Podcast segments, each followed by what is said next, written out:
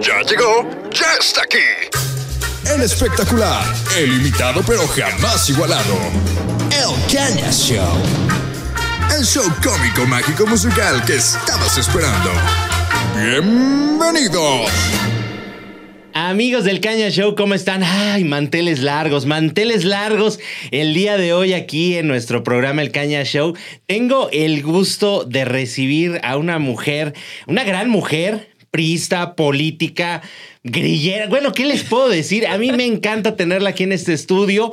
Eh, Jackie Hinojosa, ¿cómo estás? Gracias, Fer. Yo encantada de por fin estar en tu programa y en Querétaro. Y en Querétaro, exactamente. ¿Cómo te hemos tratado? Hoy le bajamos al termostato un poquito, ¿eh? Pues fíjate que yo estoy bien. Me han acostumbrado, tienen su casa en Yucatán, una acostumbrada a 45 grados. Entonces, ¿Verdad? para mí está perfecto el clima. Y la humedad, pero ¿qué tal cuando llega la heladez, verdad? Ay, no, en diciembre tengo la fortuna de que un tío mío viva en Querétaro y en diciembre pasado Navidades aquí y sí, Sí, sí, pues no la vienes- pone complicada. Te vienes al frío, bueno, ya estamos platicando. Ah, tú déjate ¿verdad? Ah, ¿qué tal? Mira, yo, hasta- yo hablo maya Ah. también. Aquí se habla, ajá, sí, claro. Acá se habla de todos los idiomas y todo este asunto, claro. Es que estábamos platicando ya aquí un poquito antes para entrar en materia que decíamos que vas dejando pedacitos en todo México, pero te sientes más yucateca. Ah, sí. Mi corazón es totalmente yucateco, como siempre lo digo, por convicción. Por convicción, sí. Es. Que aparte es un estado precioso, Yucatán, ¿verdad? Yucatán. Yucatán, cómo no. Fíjate que yo viví en Quintana Roo al ladito y pues nos tocaba todas las delicias. Ah, La cochinita, la comida, este, los panuchos, el salbute. No, No me hagas esto porque lo sufro estando lejos de mi tierra. ¿Verdad que sí se sufre? Yo creo que es lo que más extraña de, de dejar pedacitos de uno en cada, Meji- en cada parte de México, Sí, ¿no? o sea, obviamente cada lugar al que voy es una explosión de color y de sabor, pero pues uno extraña la comida tanto de la tierra como también de hasta la mamá, ¿no? Entonces, Yucatán sí se extraña la comidita. Se extraña.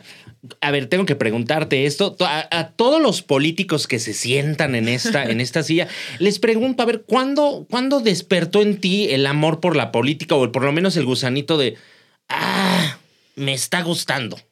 Bueno, no lo vas a creer, pero como cuatro o cinco años, ¿A yo poco? creo. Sí, a ver, yo era la niña rara que el día, a muchos ya no les tocó, pero nosotros sí, cuando el presidente rendía su informe, que era el día del presidente, El día del presidente. no había clases ni nada, entonces no había nada más en la televisión que el... Que Sí, el cadena nacional. Exacto. Bueno, pues mientras los niños y niñas se dedicaban a jugar, yo me sentaba a ver el informe presidencial. ¿Cuál fue el primero que te acuerdas que viste? El de Salinas, pues ya los Sí, últimos, sí, yo sí. creo que los últimos. Sí, exactamente. Que es que ahí, ahí todavía era el día del presidente. El que día salía, del presidente. Que salía en el, en el descapotable y papeles de colores y Así bueno, es, la fiesta. es. Ya no me acuerdo porque sí, efectivamente no, no había clases. Sí, exacto. Pero sí, yo creo que desde ese momento yo dije, me gustó mucho la investidura, la formalidad, la institución que representaba el presidente, la seriedad y el compromiso con el país. Y siempre, o sea, de verdad, también crecí con, mi, con un papá, pues obviamente un Ujú. poco ya más mayor, y yo crecí con las películas del cine de oro. Entonces mi amor por México siempre fue muy genuino, ya sabes. de ese de antaño. de Sí, o sea, a mí me encantaban las películas de la revolución, entonces era así como la emoción de revolucionaria.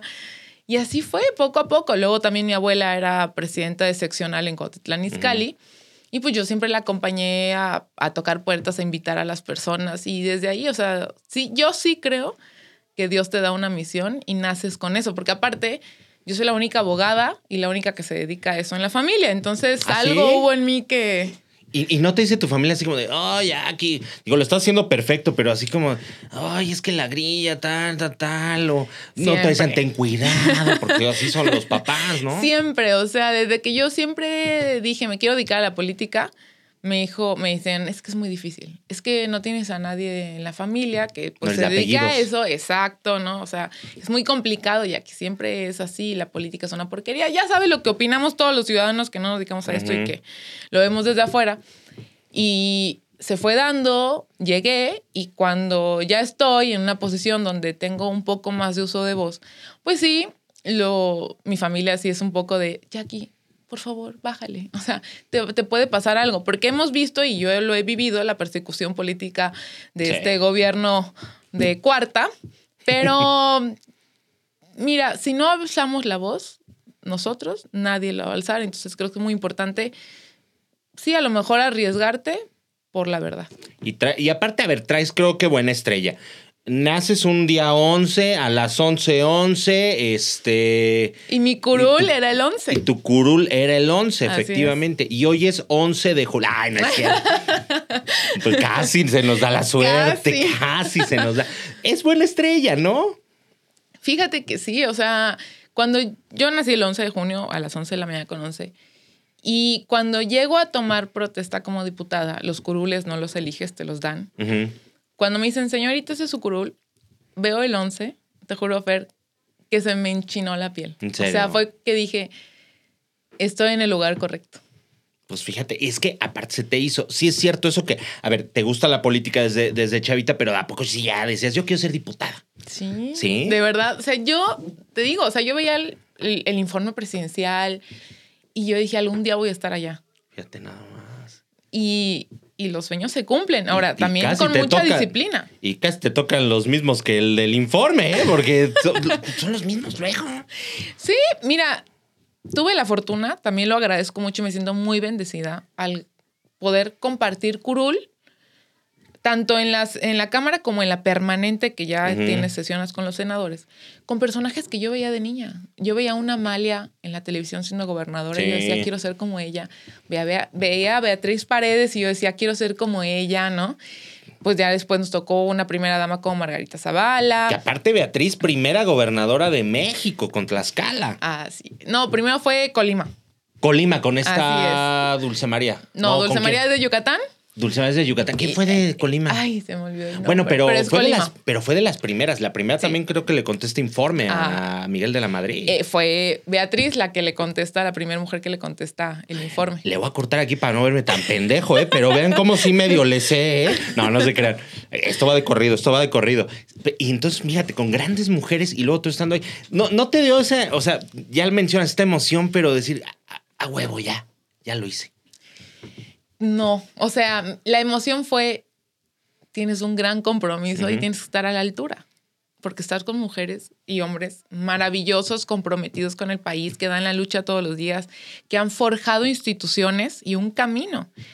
Entonces, más, más de sentarme en laureles, como muchas Claro. y muchos, ¿verdad? Que lo hemos visto y si te contara. Uy, no, que luego nada más suena la alarma, nada más los ves cuando baja la alarma de las votos, ¿no?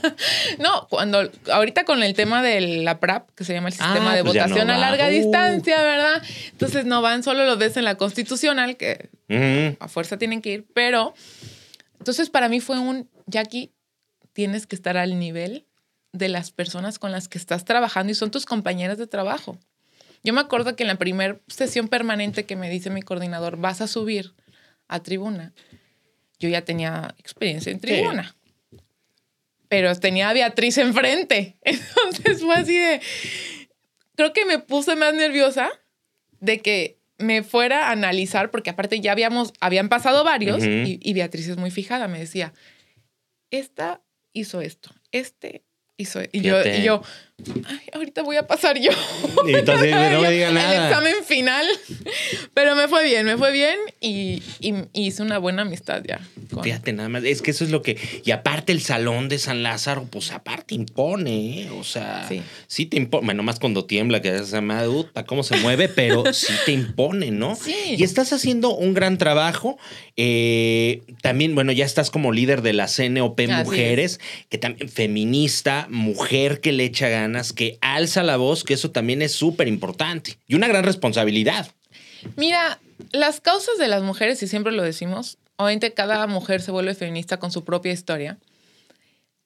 Y sí se vuelve una responsabilidad, porque al final del día, tú como representante ya popular, digamos, en un tema de posición de diputación, y ahora yo como líder de las mujeres, pues te vuelves, sí, un líder, pero es más que eso, es una representación de todas las mujeres en este país, porque por más que nos quieran dividir entre azul, blanco, café, ¿no? Amarillo, Claro. todos somos mexicanas, todos somos mexicanos, y si nos preguntas, seamos las mujeres de, de la alta sociedad de popular, hemos sufrido las mismas violencias.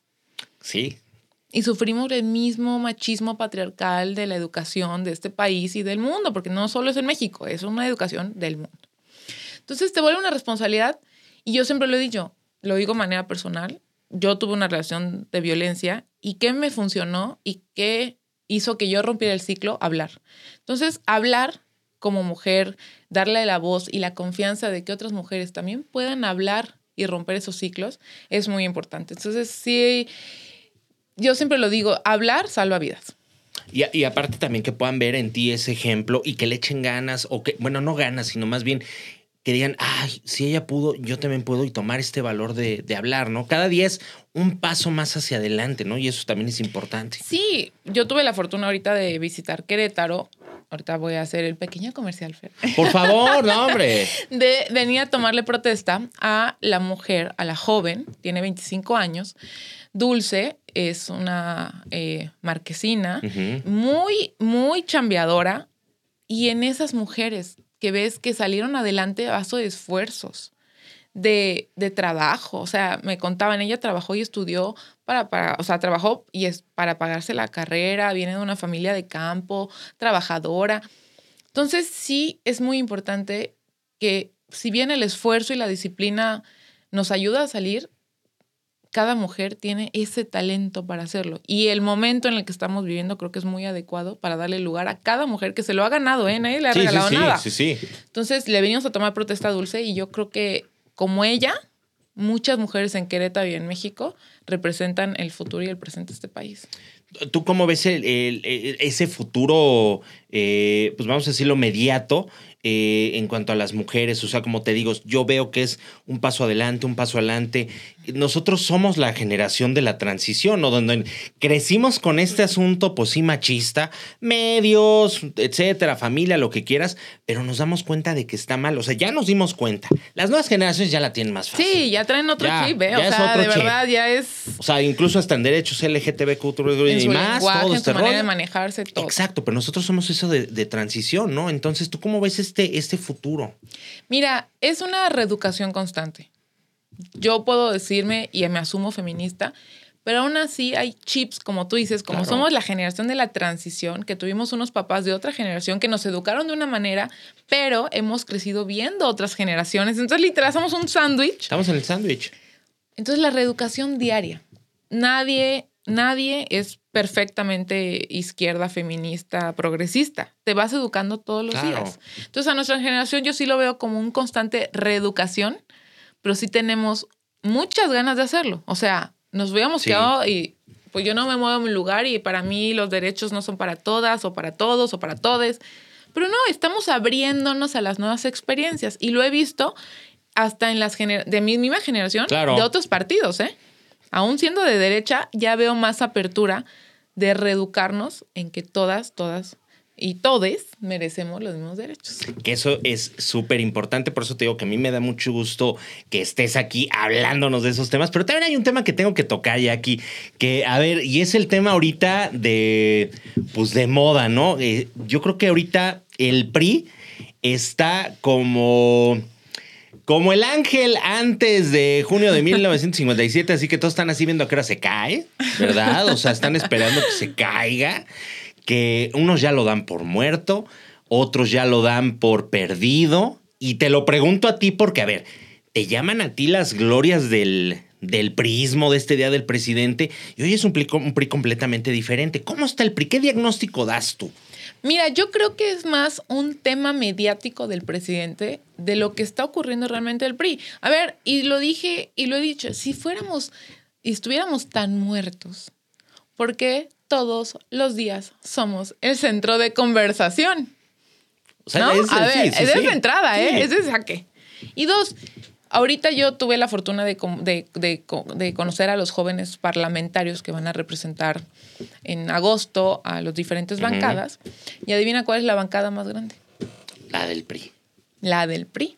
Entonces, cuando me dicen el PRI está muerto porque algunos se fueron y porque hicieron berrinche y volteen a ver a las bases. Volteen a ver a la juventud. Es volver a ver, eh, o sea, a ver, volver a los orígenes, ¿no? A ver, el PRI es, y lo he dicho, es esa presidenta de sección, esa líder de los mercados, ese promotor al voto, ese es el PRI. El PRI no son las figuras juniors que se ostentaban los apellidos del partido. ¿Hicieron berrinche? Berrinche. No me queda a ver. Pues ya no les pareció que dos dirigentes en el partido, tanto Alito como Carolina, sean personas que vinieron de abajo sin familia, que, a ver, son personas que se superaron en la vida, ¿no? Carolina salió en burro de su pueblo para ir a estudiar la Universidad de Hidalgo. ¿No les pareció esa forma de ver el nuevo PRI valorando el trabajo en, territorio? Querían todo fácil como siempre, de yo soy hija de, sobrina de, claro. ¿no? Y se decidieron ir y que les vaya bien. La grosería no es con el PRI, ¿eh? La grosería es con los militantes y las militantes que se rompieron el alma en las calles para que ellos tuvieran las posiciones que disfrutaron. Oye, y a ver, ¿qué lectura das? O sea, ¿a dónde van? ¿Qué van a hacer? No, no sabes, no te importa. ¿Qué van a hacer? Mira, que me tenga con el pendiente, pues no. No, digo, no, yo creo que a nadie ahorita, ¿no? Pero fue buen chisme, fue buen chisme. No nos cabe duda. Yo ya había y ya me había enterado de que esas y ciertas personas, dos en específico de esas cuatro personas que se fueron, estaban operando para otro partido político.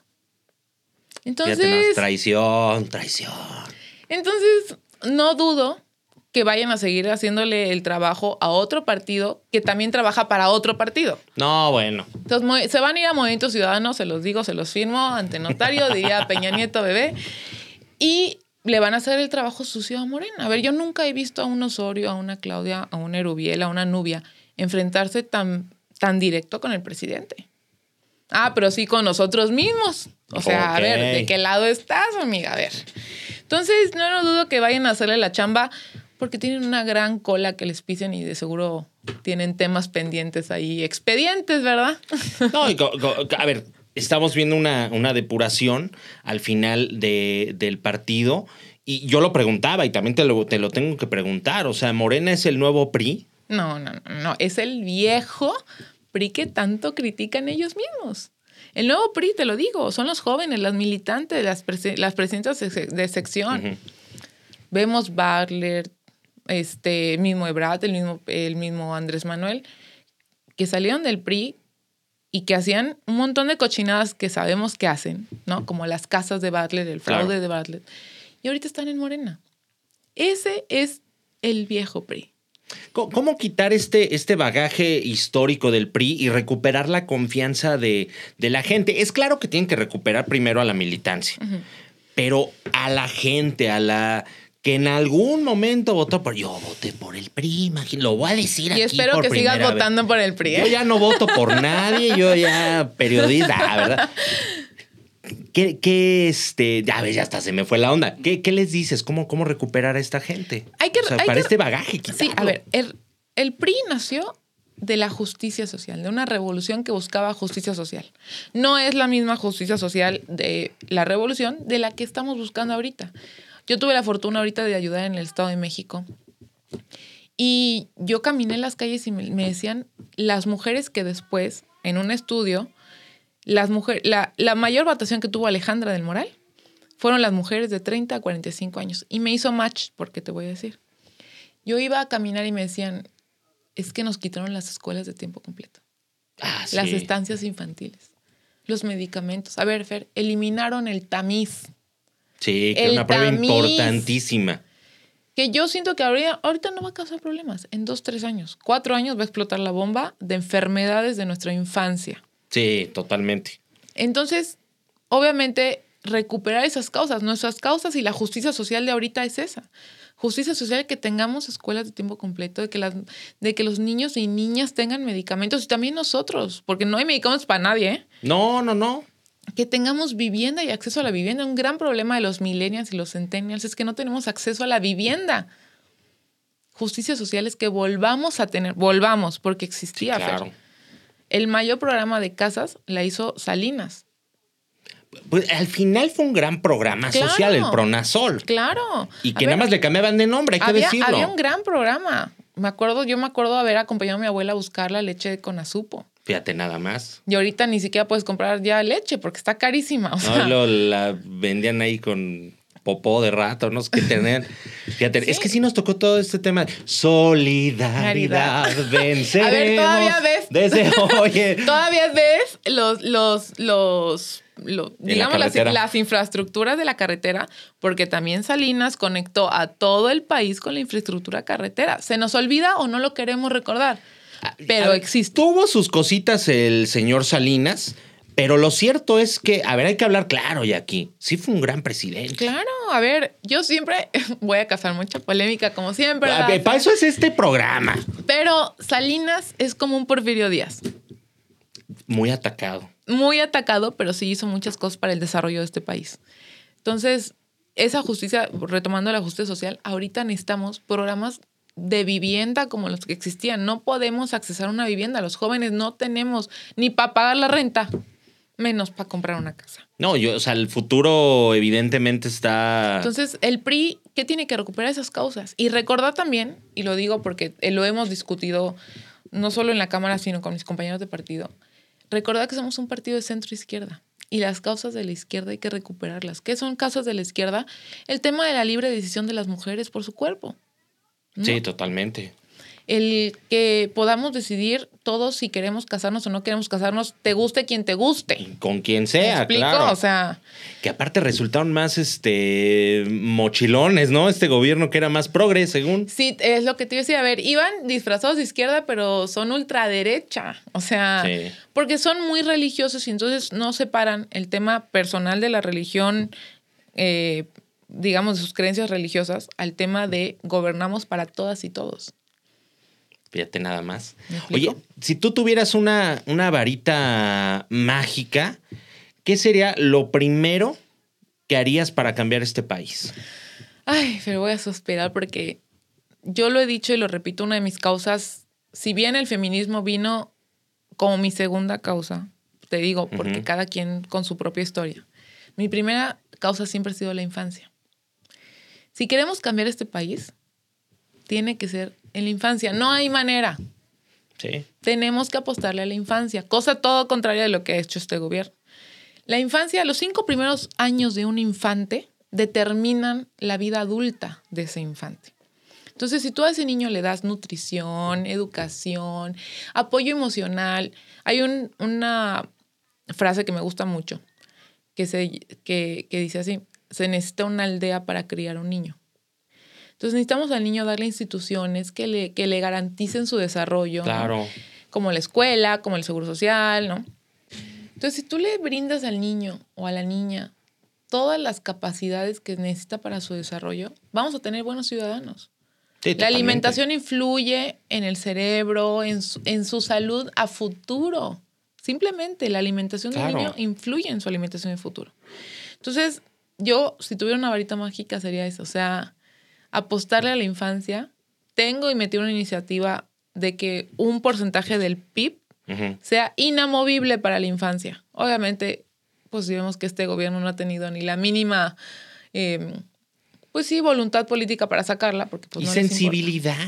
Sí, mira, yo siempre lo dije, los, como, como los niños no votan, para ellos no importan, pero sí importan y mucho. O sea, si quieres transformar realmente este país, voltemos a ver a la infancia. No tengo ni la menor duda de eso. Oye, ¿qué sigue para ti 2024? Tenemos que hablar. Mira, sí lo he pensado. Obviamente, si tú me dijeras qué quieres, pues yo quisiera todo, ¿verdad? Pero también confío mucho en Dios. Yo soy una persona que confía mucho en Dios. Y te voy a decir lo que siempre digo. Solo dame la sabiduría para entender lo que tú quieres de mí y no lo que yo quiero para mí. Porque Él me ha demostrado que me pone donde tengo que estar, donde tengo que servir. Entonces, lo único que yo quiero es servir y seguir ayudando en lo que yo pueda desde la trinchera en la que esté. Entonces, ahora sí me gusta mucho la Ciudad de México y estar en la Ciudad de México porque dicen que Dios opera en la Ciudad de México. Pues fíjate nada más. Aparte ya, a ver, yo te voy a decir una cosa. Ya supiste qué metro agarrar para ir la cámara y todo. O sea, Así es. ya así te es. sabes mover ahí perfectamente. Se me dio de manera natural y me gustó mi curul. Ahí está, ya ves. Bueno, vamos a ver qué sucede y como bien dices, ¿no? Los caminos te los va poniendo Dios, te los va poniendo el universo, etcétera. Y pues yo creo que así será. Te vamos a seguir viendo los lunes en Milenio. El milenio ahí estamos dando la batalla, haciendo lo que tenemos que hacer, oposición y hablar con la verdad, nada más, Fer, es lo único que tenemos que hacer. No se nos está pidiendo las perlas de la Virgen, hay que hablar con la verdad, aunque a algunos les incomode, todos los lunes a las 7 ya estamos. Se pone muy buena. eh, chequen ahí los lunes, porque es una, una delicia ver también esto, este intercambio de ideas, este debate, con, con todo respeto, pero sí que chingas les paras luego. Hay que decirlo, pues hay que decirlo. Se me da un poquito. Sí, no, y está muy bien. Muchas gracias, Jackie. De verdad No, que esta es tu casa. Cuando regreses a Querétaro, ya sabes que tienes aquí las puertas abiertas de, del Caña Show y de este estudio que le hemos llamado Carmen Salinas Lozano. Así se llama este estudio. Expriista también. Sí, doña y, y aventurera, que ya no está, pero este, estaba. Pero un personaje muy icónico dentro de la cámara también. ¿Verdad? ¿Cómo no? Era una joya. Muchas gracias, Jackie. No, al contrario, muchas gracias y espero regresar pronto. Eso es todo. Y nosotros nos vemos y nos escuchamos próximamente. Vámonos. Agur. Terminó una emisión más de El Caña Show. Los esperamos la próxima semana. A la misma hora. Y por el mismo canal. ¡Hasta pronto! Oye, ya dije hasta pronto. ¿Por qué sigue la música sonando? ¡Ya! ¡Por favor! ¿Esto es realmente necesario? ¿Saben qué? A mí no me pagan para esto. Me voy.